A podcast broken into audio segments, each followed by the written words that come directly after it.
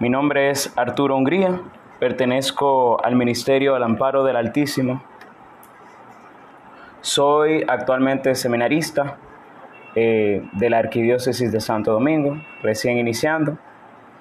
Eh, y hoy vamos a estar tratando un tema, tema que nos gusta mucho, a mí me gusta mucho, que es el tema de la fe de María, tal como decía la canción, la fe de María.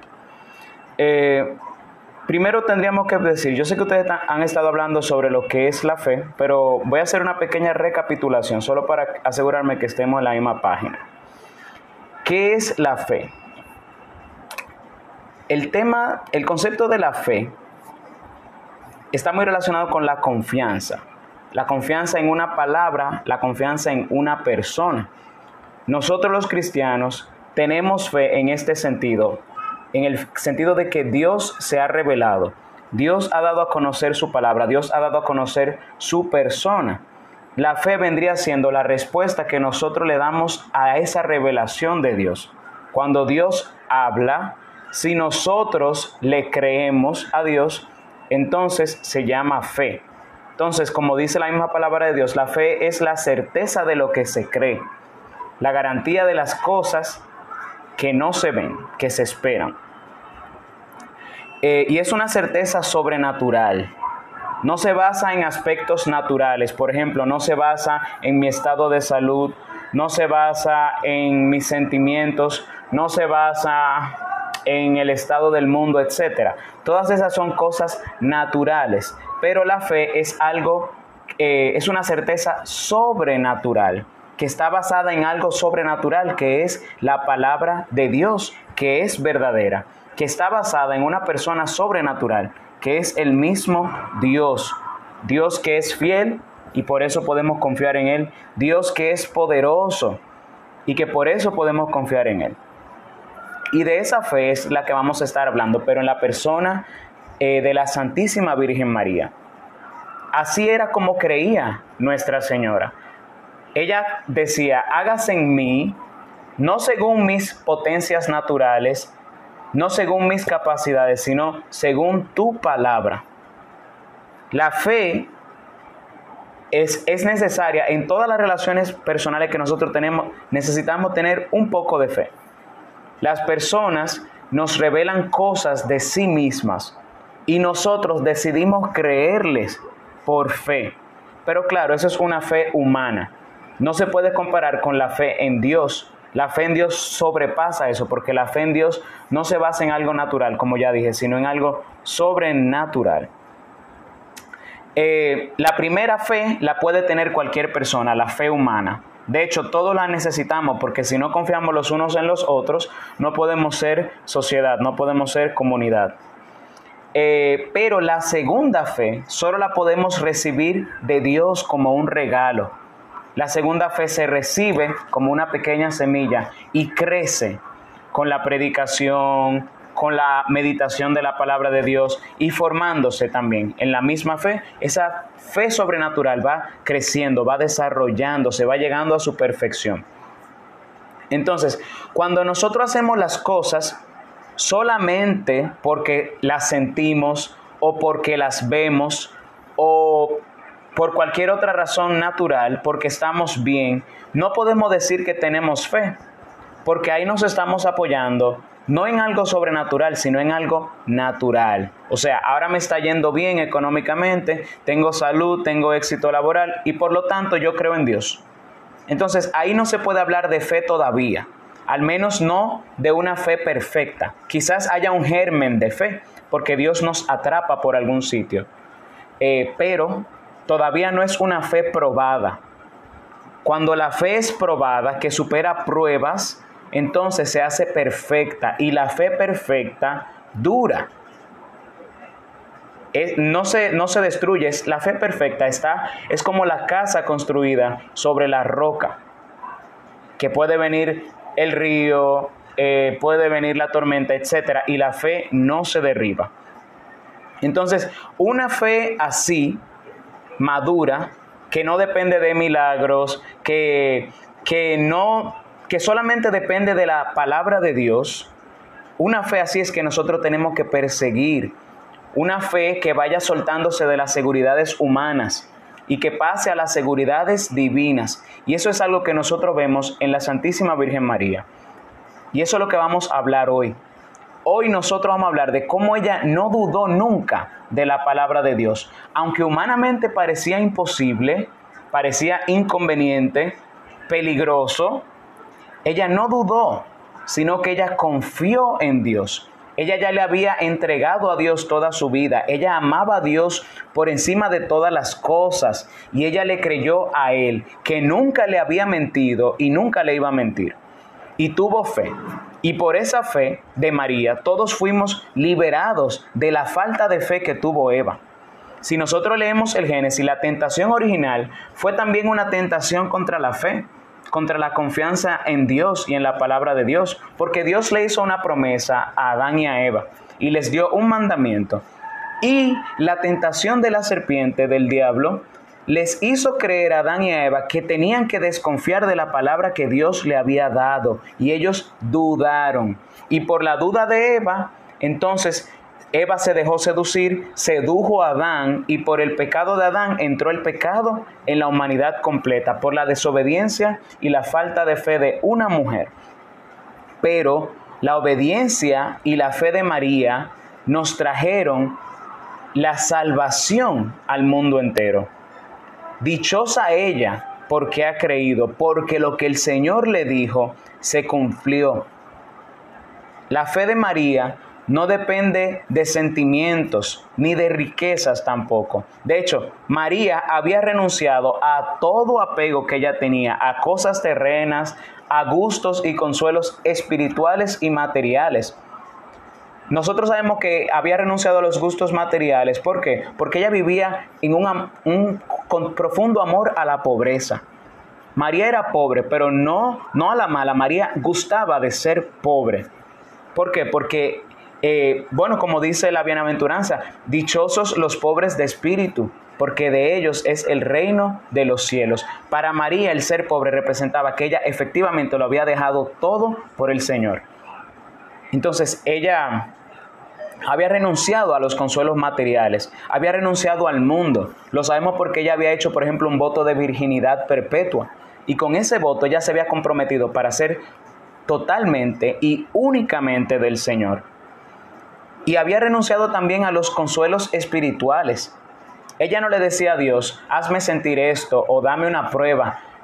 María vivía, creía, dice un santo San Luis María Griñón de Montfort, creía a secas, sin nada ver y gustar, con una fe purísima, que no estaba, que no dependía de, de nada más que no fuera la palabra de Dios. Entonces, ella había renunciado a todo eso por la fe que tenía para ser solamente de Dios. Y ese voto que ella hizo, que era como el signo de su fe, de su renuncia, María era virgen en el cuerpo, pero también era virgen en la fe, tenía una fe pura una fe incorrompida. Eh, y algunas tradiciones nos dicen que ese voto de virginidad ella lo hizo a la edad de tres años en el templo.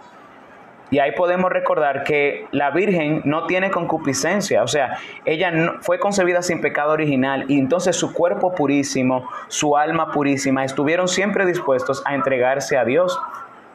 Lo que no quiere decir que no fue tentada, o sea, si fue tentada, obviamente no lo fue en su, por su concupiscencia, como nosotros somos tentados, porque María no estaba inclinada al mal, sino que eh, probablemente, así como Jesús eh, pasó por tentaciones, María se unió a Jesús pasando por pruebas y ninguna de esas pruebas le quitaron a la Santísima Virgen su fe. A veces nosotros pensamos que porque no sentimos algo, o porque tenemos una sequedad espiritual o estamos pasando por una prueba, ya no tenemos fe. Y resulta que muchas veces en medio de esa prueba, en medio de esa sequedad, siempre y cuando no se deba al pecado o a nuestra tibieza o que no sea por nuestra propia negligencia, en medio de esa sequedad es que realmente nosotros demostramos de la manera más pura la fe que tenemos en Dios, nuestra confianza en Dios, porque si nosotros creemos solamente cuando estamos bien, cuando estamos consolados, ¿qué mérito tenemos? Y si creemos solamente cuando nos va bien, ¿qué hacemos de distinto? Nuestra Señora no era así. Ella creía con una certeza sobrenatural y con un amor profundo y una fe profunda. Una fe profunda no quiere decir que está constantemente sintiendo algo, sino que está afianzada y confiada totalmente y, e incondicionalmente en la palabra de Dios, en la promesa de Dios. Ella estaba de acuerdo de todo corazón con todo lo que Dios hacía, con todo lo que Dios le mandaba, aunque no siempre lo entendiese del todo.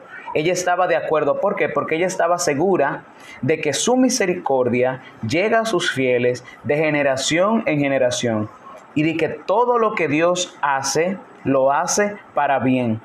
Entonces la fe de María se basa en el amor y la misericordia de Dios, pero también en el poder de Dios como ella canta, Él hace proezas con su brazo, dispersa los soberbios de corazón.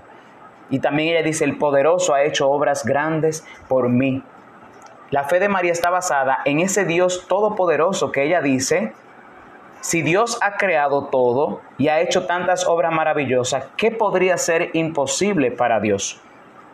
Y precisamente ese fue el último argumento que utilizó el ángel Gabriel para seducir a la Santísima Virgen María en la Anunciación le dijo, porque para Dios nada hay imposible. Y ella dijo, he aquí la esclava del Señor, hágase en mí según tu palabra, no según mis capacidades, no según mi naturaleza, según tu gran poder. Y el verbo de Dios se hizo carne y habitó entre nosotros. Y nosotros hemos contemplado su gloria gloria que recibe del Padre como Hijo único, lleno de gracia y de verdad. Y todo eso, todo eso ha sido gracias a la fe de la Santísima Virgen María.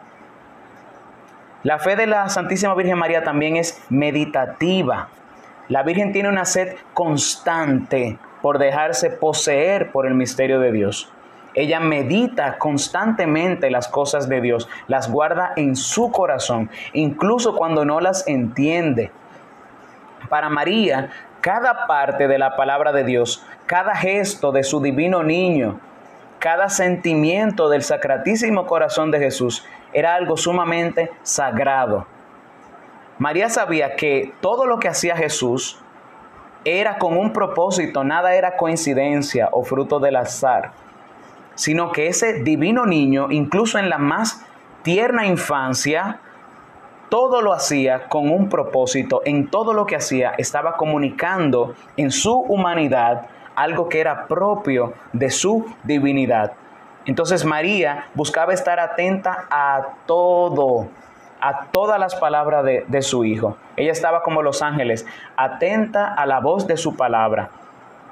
Estaba atenta a los gestos de ese pequeño niño. Y para ella era un alimento contemplar el rostro del divino niño escuchar sus palabras, servirle en todo y estar siempre cerca de Él. Y ese es el tipo de fe que a nosotros nos falta precisamente. Porque la Santísima Virgen María no quería perderse nada de nuestro Señor. Y nosotros, por ejemplo, lo tenemos presente por completo en la Santísima Eucaristía. Cuerpo, sangre, alma y divinidad, en cada hostia consagrada está Dios por completo, está Jesucristo. Y en cada partícula de la hostia, por pequeña que sea, está el mismo Jesús, el mismo que la Santísima Virgen adoró. ¿Y cómo tratamos nosotros a ese divino niño en la Santísima Eucaristía? ¿Cómo consolamos ese sacratísimo corazón eucarístico, eucarístico que muchas veces somos nosotros la causa de su tristeza, de su calvario, de su cruz. En vez de ser sus amigos, somos sus crucificadores, sus verdugos. ¿Cómo le recibimos en la Eucaristía? ¿Con qué disposiciones? Pensemos cómo María lo recibió en su cuerpo. San Agustín dice que para, para poder comulgar el cuerpo de Cristo hay que adorarlo primero. Y por eso la iglesia siempre eh, ha recomendado acercarse al Santísimo Sacramento con la mayor reverencia posible. Eh, eh, primero interiormente en gracia de Dios, con fe, preparándonos con oración, con deseo, y también exteriormente con todos los gestos, todos los sagrados ritos que nuestra Madre Iglesia ha instituido para que, se, para que se, nos vayamos elevando a la contemplación de nuestro Señor en la Eucaristía y lo adoremos. Y mientras más reverentemente tratamos al Señor, adorándolo, postrándonos ante Él, recibiéndolo incluso de rodillas como Dios y Rey que es, como se lo merece, más nos vamos pareciendo a la Santísima Virgen María porque pensemos en la Santísima Virgen, ella no se conforma con que su fe se quede adentro como algo secreto, sino que ella quiere que todo su ser, todo su cuerpo, cada miembro suyo sea un instrumento para adorar al Señor. Pensemos que incluso ella guardó su propio cuerpo con un voto de virginidad para que sea totalmente de Dios. Y ella como una mujer purísima, limpia de pecado, ella misma, su propia persona, se convirtió en un templo, un templo santo de Dios en la tierra, el arca de la nueva alianza, portadora del verbo de Dios, el cáliz que contuvo la sangre que nos redime de todos nuestros pecados. Y nosotros, ¿cómo tenemos nuestro templo? Está ordenado nuestro templo. Nosotros dedicamos eh, tiempo para hacer espacio a nuestro Señor nos preparamos para la venida de Cristo en la Eucaristía, en cada persona que se nos acerca, su segunda venida. Nosotros nos preparamos para recibir al Señor, porque la Virgen dedicó toda su vida a la venida del Señor. Ella lo deseó, lo esperó, se preparó, se entregó y una vez que lo tuvo, se dejó poseer por Él, lo amó, le sirvió, dio su vida completa por Él y por su plan. ¿Cómo hacemos nosotros espacio en nuestro templo para Dios? Interior y exteriormente. Nuestra fe, nuestra, el estado de nuestra alma, pero también eh, nuestra actitud exterior para con el Señor. Lo tratamos como si fuera un simple pedazo de pan o lo tratamos como Dios que se merece. Entonces, eh, también muchas personas, hay personas que piensan como que, como que es Dios que tiene que hacerlo todo y como que es Dios que tiene que tratar de convencernos y, y, como que a nosotros no, no nos toca nada. Y ahí realmente fallamos, porque Dios es siempre sincero y Dios siempre habla siempre habla la verdad. Nosotros somos los que mentimos. Y sin embargo, Dios cree en nosotros. Pero siendo Dios la verdad, nosotros dudamos de Dios. Y nosotros dudamos de Dios cada vez que nosotros pecamos y escogemos algo que va en contra de su palabra. Dudamos de lo que Dios nos está proponiendo que sea lo mejor. Porque creemos que si empezamos a confiar en Dios, nos va a ir mal o que nuestra familia la va a empezar a pasar mal, o que nos van a venir desgracias, o quién se va a ocupar de mí. Si yo confío en Dios, ¿quién se va a ocupar de mí? O si yo confío en Dios, ¿quién me va a ayudar cuando vengan las desgracias? Esa es la falta de fe que nosotros tenemos. Pensamos que, que vamos a ser abandonados. Y es verdad que la cruz va a venir. Cuando aceptamos a Dios, la fuerza del infierno, del el demonio, el mundo, eh, la misma carne, nos va a protestar y va a querer hacernos desistir de ese plan y, van a poner, nuestro, los enemigos de nuestra alma van a poner todo su empeño en hacernos perder la fe. Y esa es la prueba más difícil que atraviesa el cristiano, es la de la que, en la, la prueba que atenta contra la propia fe. Ahora, una persona que ha atravesado esa prueba y que la ha superado, muy difícilmente vuelve a perder la fe. Cuando el diablo quiere mm, atacarnos mortalmente, ataca nuestra fe. Porque él sabe, por ejemplo, si ataca nuestra esperanza, esa herida contra la esperanza se cura rápido. Si, si ataca nuestra caridad, el amor, también es, esos, esas heridas podemos curarlas. Pero la herida contra la fe es una herida mortal. Una persona que pierde la fe es como una persona que se murió. O sea, y Él quiere darle ahí a la raíz de nuestra vida, que es la fe.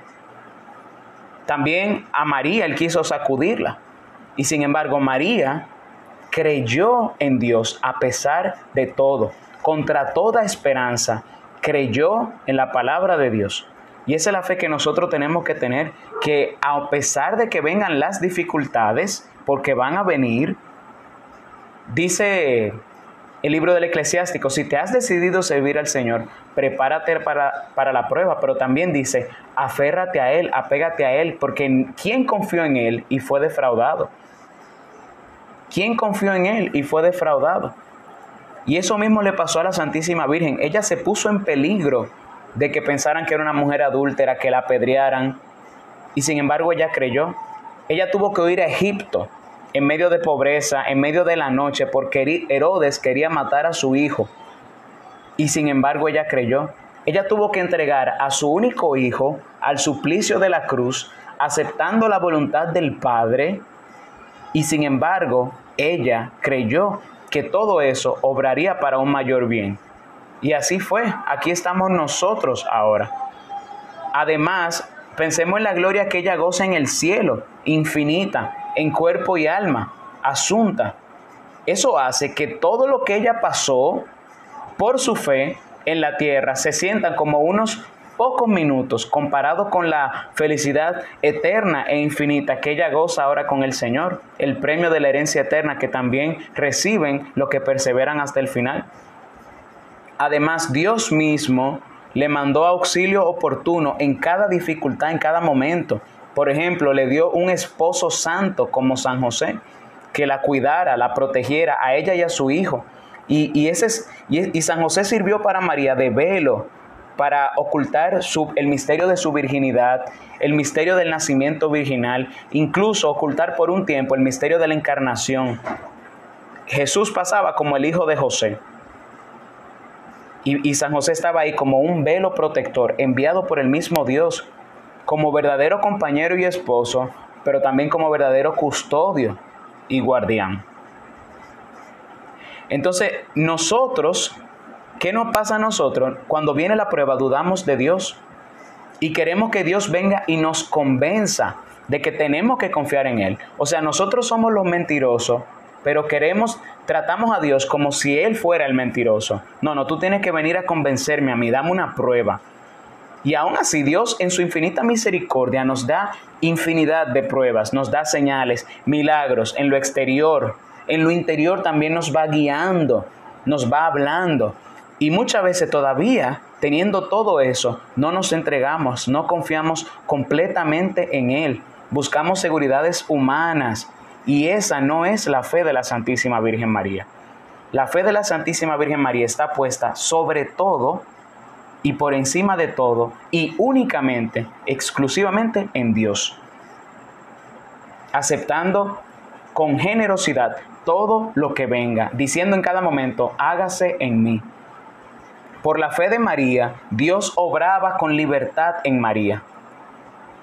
Eso lo vamos a hablar un poquito más adelante. Otra cosa es que la fe de María profundiza, no es superficial, porque si Dios nos pide algo, también nos da la manera de cumplirlo. Si Dios nos llama a algo, también nos da la gracia para que lo realicemos y a nadie le falta gracia. A todos Dios nos da la gracia suficiente si nos abrimos a Él y confiamos en Él. Es tanto así que Dios pone en nosotros el querer y el obrar. Dígase, el deseo de hacer el bien y la fuerza para cumplirlo. Eh, hasta el punto de que nosotros podemos pedirle a Dios como Él nos enseñó con toda sencillez, hágase tu voluntad en la tierra como en el cielo. O sea, Jesucristo nos enseñó que hacer la voluntad de Dios se puede lograr pidiéndoselo al mismo Dios. Hágase tu voluntad, venga a nosotros tu reino. danos hoy nuestro pan de cada día. Qué fe tan sencilla la del Padre nuestro, que nos invita a confiar que pidiendo se nos dará. Y eso, y eso, fue lo que, eso fue lo que hizo la Santísima Virgen María cuando le dijo, hágase en mí según tu palabra. Entonces, con Dios lo podemos todo y sin Él no podríamos hacer nada. Eso es lo que dice su palabra. Y donde sea que estemos, bajo cualquier circunstancia que tengamos, siempre nos da la oportunidad de ser santos, porque Él nos llamó a todos a ser santos. Y como Él nos llamó a todos, Él nos ayuda a todos. A nadie le ha hecho esa, eh, a nadie le hace imposible esa tarea que Dios le ha dado. Dios nos ayuda con su gracia por medio de los sacramentos por medio de la oración y por medio de innumerables gracias con las que el Señor se manifiesta cada día. Y el Señor quiere que nosotros también profundicemos y que vayamos descubriendo cómo eso que Él nos promete y eso a lo que Él nos llama va a ser posible. No solamente puede ser posible, no. Si creemos en Él, va a ser posible. No hay razón para dudar. No hay razón para dudar. Dios no nos ha dado motivos para dudar de que va a ser posible. Y eso fue, así fue como creyó la Santísima Virgen María. Ella preguntó, ¿cómo será esto puesto que no conozco varón? María está profundizando, está preguntando, ya que tú me llamas a esto, ¿qué tengo que hacer yo para que lo que tú quieres se haga posible? Es una profundización, una meditación, no es una duda es una meditación. Nosotros también tenemos que meditar la palabra de Dios. No es solamente escucharla y punto, sino meditarla, hacerle preguntas. ¿Cómo puedo yo hacer eso también, Señor? ¿Qué tengo que hacer? ¿Cuál es la parte que me corresponde a mí para que tu voluntad se cumpla perfecta y libremente en mí? ¿Qué me pides? ¿Qué quieres de mí? Dios nos llama pero también espera que nosotros entremos en ese diálogo con Él. Una fe que no ora es una fe que va a morir. Una fe que no se alimenta de la palabra de Dios es una fe que va a morir. Una fe que no se alimenta de la gracia de Dios en los sacramentos es una fe que va a morir. Entonces Dios nos llama, pero no está esperando que nosotros lo hagamos solos con nuestra propia fuerza. Si eso fuera así, si nosotros lo hiciéramos con nuestra propia fuerza, entonces la gloria sería nuestra y no sería de Dios. Pero la gloria de Dios se manifiesta en que si tenemos fe y aceptamos su plan, Él hace que lo imposible se haga posible. No que se haga fácil, que se haga posible y lo hace realidad. Y la Santísima Virgen María lo creía así. Ella no se sentía capaz de engendrar en su seno al creador del universo, porque ¿quién podría hacer eso? Pero ella preguntó, ¿cómo? ¿Cómo puedo colaborar contigo? Hágase en mí. Dime qué me toca a mí, no importa lo que tenga que tomar, lo que tenga que dejar, lo que tenga que hacer, donde tenga que ir, hágase en mí libremente y totalmente tu santísima voluntad, en la tierra como en el cielo, sin atarle las manos a Dios, que muchas veces eso es lo que nosotros hacemos con nuestra falta de fe. Dios quiere hacer algo, pero por nuestra falta de fe no lo dejamos, porque queremos hacerlo con nuestra propia fuerza. Y como nos apoyamos en nosotros mismos, desconfiamos, nos sentimos abandonados a nosotros mismos, dudamos y nos falta la fe en Dios por querer poner la fe en nosotros mismos. Y como dice la palabra, maldito el hombre que confía en otro hombre y pone su confianza en la carne y dichoso el hombre que ha puesto su confianza en el Señor. Y así es la Santísima Virgen María. Ella confía porque ella no duda de, de, que Dios es bueno, de que Dios puede hacerlo, de que Dios quiere hacerlo. Y aquí ella se pone a la disposición de Dios. ¿Qué tengo que hacer? Ella profundiza, ella depende, ella hace, lo, lo hace porque sabe que todo depende de Dios se hace, totalmente dependiente de Dios, se abandona a Él, hágase en mí. Aquí está la esclava del Señor. Me abandono a ti, a tu voluntad. Toma, Señor, y recibe todo mi pensamiento, mi libertad, mi voluntad, mi entendimiento, mi memoria, todo mi haber y mi poseer. Tú me lo diste, a ti te lo devuelvo. Tuyo soy. Hágase en mí según tu palabra. Y así es como ella ella, ella incluso le presenta su propia incapacidad a Dios. Le dice, ¿cómo será esto? Puesto que no conozco varón. Pero, desconfiando de ella misma, confía totalmente en Dios. María se abre totalmente a Dios. Es como el salmo que dice, abre mis ojos y contemplaré las maravillas de tu voluntad. O también el, eh, el salmo que dice, Señor, enséñame tus caminos, instruyeme en tus sendas, haz que camine con lealtad, protégeme porque tú eres mi Dios y Salvador. Como dice otro salmo, haz bien a tu siervo y viviré y contemplaré las maravillas de tu voluntad. Entonces María está confiando en que no se trata de si ella puede, se trata de si Dios puede. Y ella dice, bueno, Dios puede, yo creo en Él. Y nosotros, ¿cómo profundizamos? ¿Cómo meditamos? ¿Cómo la meditación nos ayuda a crecer en confianza en Dios? Nos ayuda a conocer mejor a Dios. Recordemos que para la Virgen que meditemos no quiere decir necesariamente que las cosas van a ser fáciles, solamente que vamos a ganar luz para saber qué es lo que Dios quiere de nosotros. Y Dios mismo nos va enseñando incluso cómo orar, cómo creer, cómo confiar. Dios mismo nos va enseñando. Incluso si nosotros creemos en Dios es porque Él nos da la fe para creer en Él. Entonces la Virgen Santísima estaba tan dispuesta a todo que ella preguntó eso, ¿cómo será eso? Puesto que no conozco varón, pero recordemos algo, ella había hecho un voto de virginidad.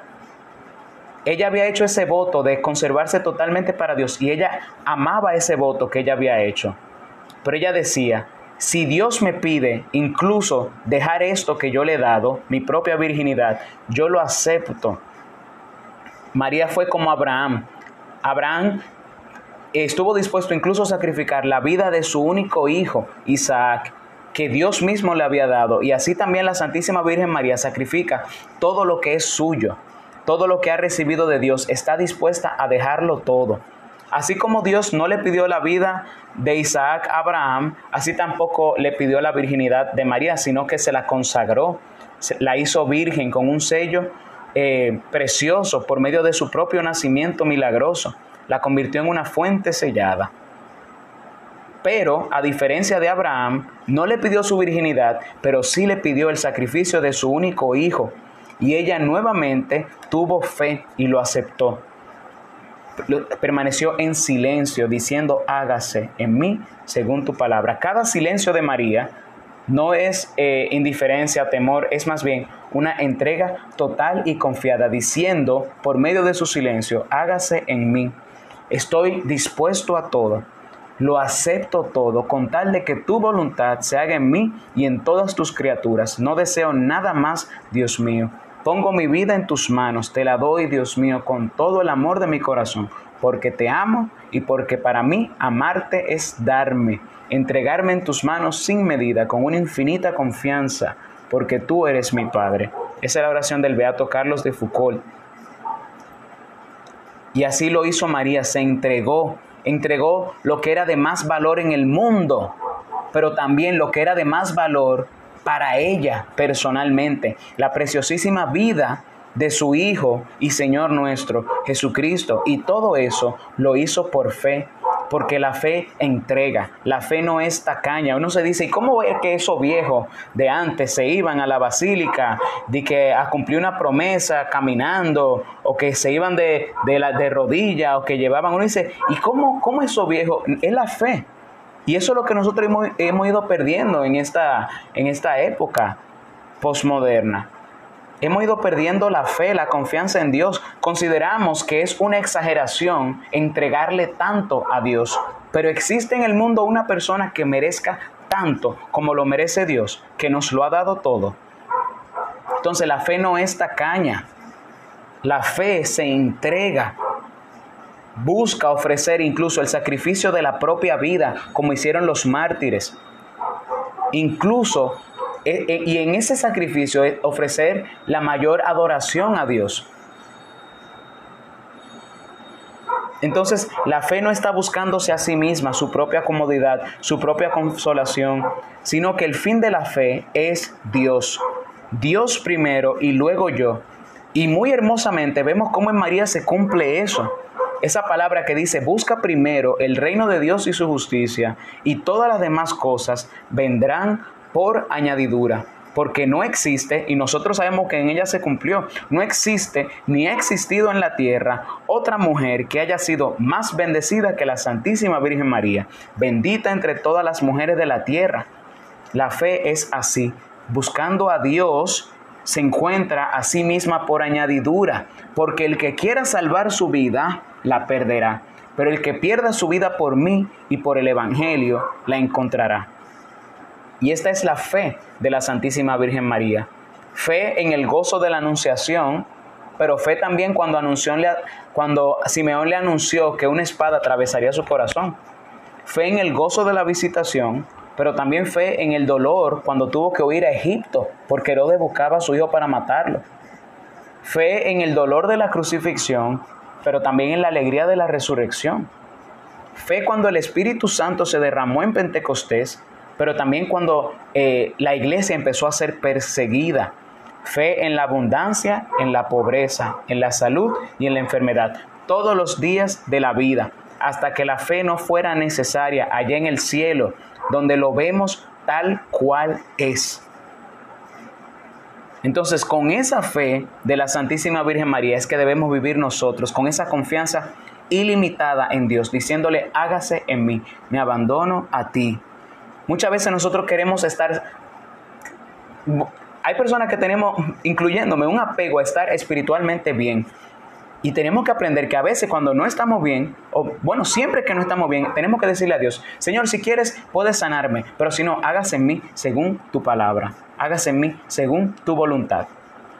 Como dice San Francisco de Sales, cuando nos venga alguna desgracia, alguna enfermedad, algún mal, eh, es natural y es bueno incluso que intentemos remediar ese mal. No hay ningún problema que intentemos remediar ese mal. Pero si no lo logramos con la ayuda de Dios, si Dios no nos concede esa gracia, también aprender a resignarnos y encontrar en esa nueva cruz que Dios nos ha dado una manera nueva de practicar el amor y de demostrarle nuestra fe a Dios. Porque en esa prueba surge la fe perfecta, y la fe perfecta es indestructible, dura hasta el final. La fe perfecta no depende de nada, depende solo de Dios. Y como Dios siempre está disponible, la fe perfecta siempre está disponible. ¿Y quién mejor para enseñarnos a tener esa fe sino la misma Santísima Virgen María? Entonces por eso es bueno serle devoto a ella, imitar su fe, recurrir a ella, Recordar que ella ha sido constituida por su fe como madre de todos los vivientes, reina del cielo y de la tierra, que ha sido asunta al cielo, que es tesorera de todas las gracias, madre del mismo Hijo de Dios, y que ella tiene tesoros en el cielo que puede distribuirnos a nosotros, que Dios la ha nombrado como tesorera. Y ella puede compartirnos también su fe. Entonces, pidámosle a la Santísima Virgen María Danos tu fe en Dios. Danos confiar como tú en todo momento. Y pidámosle a Dios, danos Señor una fe como la de María. Una fe probada, perfecta. Una fe que dura hasta el final, que persevera hasta el final, a pesar de las dificultades. Y en medio de las confusiones, confía que el Señor le va a dar luz. En medio de la prueba, que el Señor le va a dar alivio que en medio de la entrega, que no está perdiendo nada, confía que dándoselo a Dios realmente lo ha recuperado todo. Porque en nuestras manos las cosas que tenemos se nos van, pero cuando están en las manos de Dios, duran para siempre. Son perdurables. Entonces pongamos esa confianza en Dios. Esa es la exhortación. Esa es la exhortación poner nuestra confianza en Dios. Que así sea.